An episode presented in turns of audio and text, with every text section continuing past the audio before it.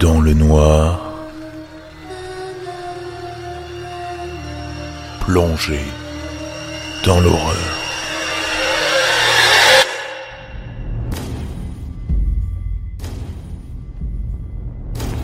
Une famille de bergers perdus dans la campagne islandaise.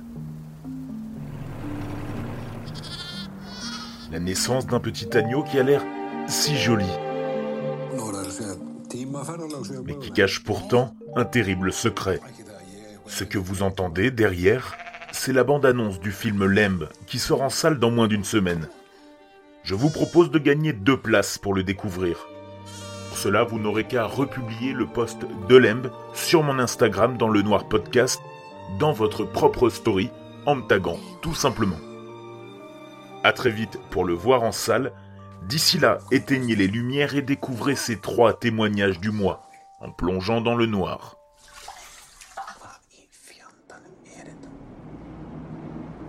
Quand j'étais plus jeune, j'avais un ami imaginaire.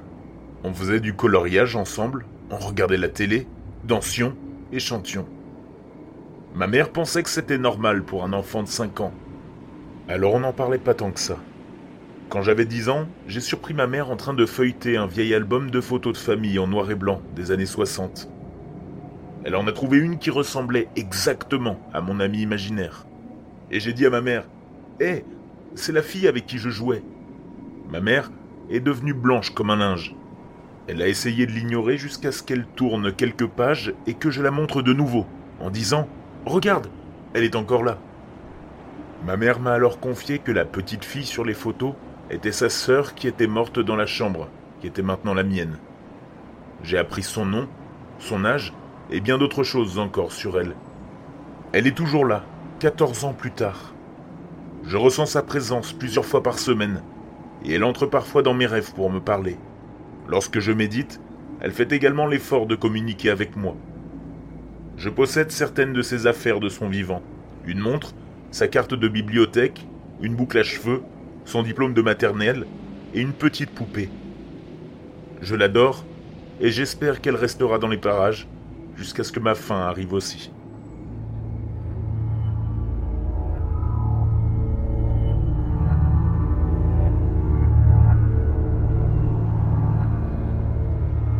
Tout d'abord, pensez-en ce que vous voulez de mon histoire. En 2009, l'Irlande traversait la récession, mais j'ai réussi à acheter une maison. C'était un joli petit cottage. Il me convenait parfaitement car j'étais célibataire. Je faisais du travail par roulement, donc c'était des nuits et des jours, des jours et des nuits. Au début, je pensais que c'était parce que je ne dormais pas assez, mais des choses ont commencé à se produire dans la maison que je ne pouvais pas expliquer. Par exemple, une nuit, je faisais du repassage. J'ai posé une serviette sur la balustrade de la salle de bain et je suis retourné dans la cuisine pour prendre d'autres vêtements à suspendre et à ranger. Je suis remonté et la serviette que j'avais posée sur la rampe de la salle de bain était éparpillée sur le sol de ma chambre. Ma première pensée a été qu'il y avait quelqu'un dans la maison avec moi, alors j'ai couru dans la cuisine et j'ai attrapé la poêle à frire. C'était une petite maison, donc il n'y avait nulle part où se cacher. Au bout d'un moment, je me suis dit qu'il ne pouvait s'agir d'un intrus, car la porte était verrouillée et toutes les fenêtres étaient fermées. J'ai eu très peur, mais je me suis convaincu que je n'avais pas fait attention et que j'avais peut-être laissé la serviette dans ma chambre, même si je savais que ce n'était pas le cas. Les choses ont empiré au fil du temps. Je ne pouvais pas les ignorer aussi facilement. J'en suis arrivé au point où j'avais peur d'être dans ma propre maison. Par exemple, en rentrant du travail, surtout la nuit, il y avait un interrupteur sur le mur près de la porte. Je devais l'allumer avant même d'ouvrir complètement la porte. J'étais si terrifié que je ne regardais même pas dans l'obscurité. Parfois, quand j'ouvrais la porte la nuit, une rafale de vent sortait de la maison pour m'accueillir. Mais j'en suis arrivé à un point où je commençais à me demander si je ne perdais pas la tête. Cela a duré des mois. Des objets disparaissaient, des rideaux étaient fermés lorsque je quittais une pièce, et étaient partiellement ouverts lorsque je revenais quelques minutes plus tard. La goutte d'eau qui a fait déborder le vase, c'est quand j'ai vraiment vu quelque chose. Je suis rentré chez moi un soir vers 3 heures du matin après avoir travaillé. J'ai ouvert la porte du hall et j'y ai allumé la lumière. Juste pour vous donner une idée de la disposition de la maison, elle était assez petite. Il y avait un couloir Et au bout du couloir, il y avait une porte qui donnait sur une salle de bain qui était à l'arrière, et la cuisine était à gauche. Donc cette nuit, en particulier, j'ai allumé la lumière et ouvert la porte complètement pour être accueilli par... Euh, tout ce que je peux dire, c'est que c'était l'ombre d'un grand homme. Et cette chose était debout, au bout du couloir. Je ne comprends pas pourquoi c'était une ombre, car il y avait trois projecteurs dans le couloir et ils éclairaient tout. Mais cette ombre se tenait dans la lumière et me faisait face. Tous les poils de mon corps se sont hérissés. L'effroi, la peur et la panique étaient si intenses. J'ai crié Laissez-moi tranquille, putain Laissez-moi tranquille Et quoi que c'était, ça s'est tourné sur le côté, et j'ai pu voir tout le profil de son visage. Puis, il y a eu une énorme détonation, et une chaise a volé dans le couloir vers moi. Je suis sorti de la maison en marchant, je suis remonté dans ma voiture, et je suis retourné chez mes parents. J'étais tellement désemparé. Mon frère vivait dans la maison de mes parents à l'époque, et il pensait que j'avais eu un accident. J'ai essayé de lui expliquer du mieux que j'ai pu ce qui s'était passé. Je n'avais rien dit à personne de ce qui se passait dans la maison. J'y vivais depuis environ six mois, et cela durait depuis tout ce temps. Presque tous les jours il se passait quelque chose. Être terrifié dans sa propre maison, c'est un sentiment horrible. Mon frère et moi sommes retournés à la maison le lendemain, et nous avons trouvé la chaise qui m'avait été lancée dans le couloir sur la table de la cuisine. J'avais une bouteille d'eau dans le réfrigérateur, et je l'ai sortie et placée sur la table de la cuisine. Pendant que mon frère et moi parlions, la bouteille en verre a éclaté. Comme si quelqu'un avait secoué une canette de coca et l'avait ouverte. Il y avait de l'eau partout sur toutes les surfaces de la cuisine. J'ai vendu la maison environ six mois plus tard. Pendant les mois qui se sont écoulés entre la mise en vente de la maison et sa vente finale, des choses étranges ont continué à se produire dans la maison. Comme des objets qui disparaissaient et des rideaux qui étaient déplacés. Heureusement, je n'ai jamais revu cette apparition.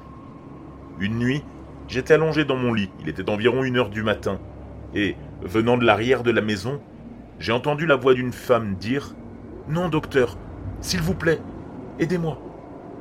Pétrifié, j'ai bondi hors du lit et j'ai allumé toutes les lumières.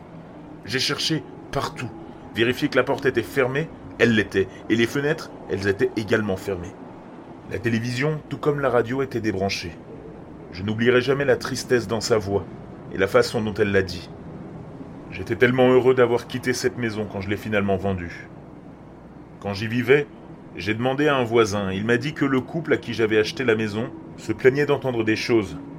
Je ne sais pas ce que j'ai vu ou entendu, mais je sais que, quoi que ce soit, c'était sans doute quelque chose qui se trouvait dans la maison, car je n'ai jamais rien ressenti de tel depuis. Je ne sais pas si le couple qui m'a acheté la maison a vécu quelque chose, et je ne pourrais pas le dire. Après toutes ces années, je n'en parle toujours pas aux gens, car je ne veux pas qu'ils pensent que je suis fou. Mais moi je sais que cela est réellement arrivé.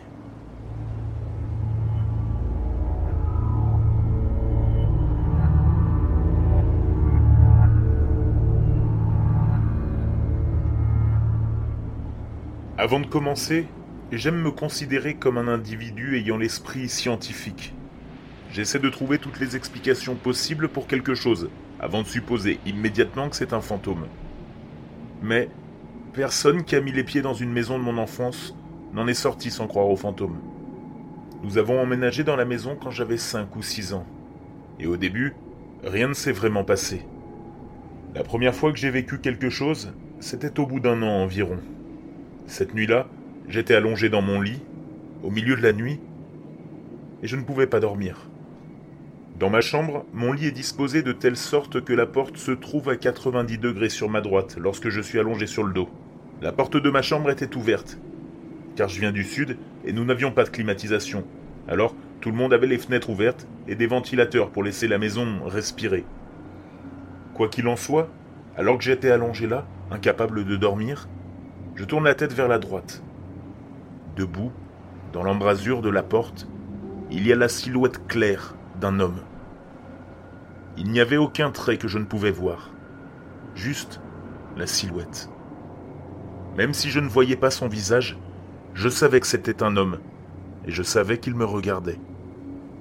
Je suis resté figé de peur pendant ce qui m'a semblé être une éternité et j'ai fini par attraper tout ce qui se trouvait à proximité pour le jeter sur la porte et essayer de la fermer. Je n'ai pas réussi à la fermer. Alors j'ai fini par rouler sur le côté gauche en espérant qu'il s'en irait. Quelques minutes plus tard, j'ai eu le courage de regarder. Il était parti et je me suis rendormi. Ce n'était que le début d'une enfance de rencontres paranormales dans la maison. Et pour être clair, après avoir grandi dans la maison, je sais maintenant que les esprits ne sont pas malveillants ou blessants en aucune façon. Parfois, ils veulent simplement que quelqu'un sache qu'ils sont là, et ils se manifestent, mais jamais de façon négative. Je vous raconte une autre histoire. Un soir, j'étais seul à la maison. Ouais, j'étais vraiment seul à la maison parce qu'après cet incident, j'ai vérifié toute la maison pour m'assurer que j'étais bien seul. Dans ma chambre, j'ai un bureau où j'aime m'asseoir pour faire mes devoirs. Alors j'étais assis là, à écrire, quand j'ai entendu mon nom prononcé. Comme si quelqu'un essayait d'attirer mon attention. J'ai pensé que mon beau-père était peut-être rentré à la maison et qu'il me parlait. Alors je me suis retourné pour lui dire bonjour. Mais il n'était pas là. Je me suis donc levé et j'ai crié en bas pour voir si quelqu'un était entré. Mais je n'ai pas eu de réponse.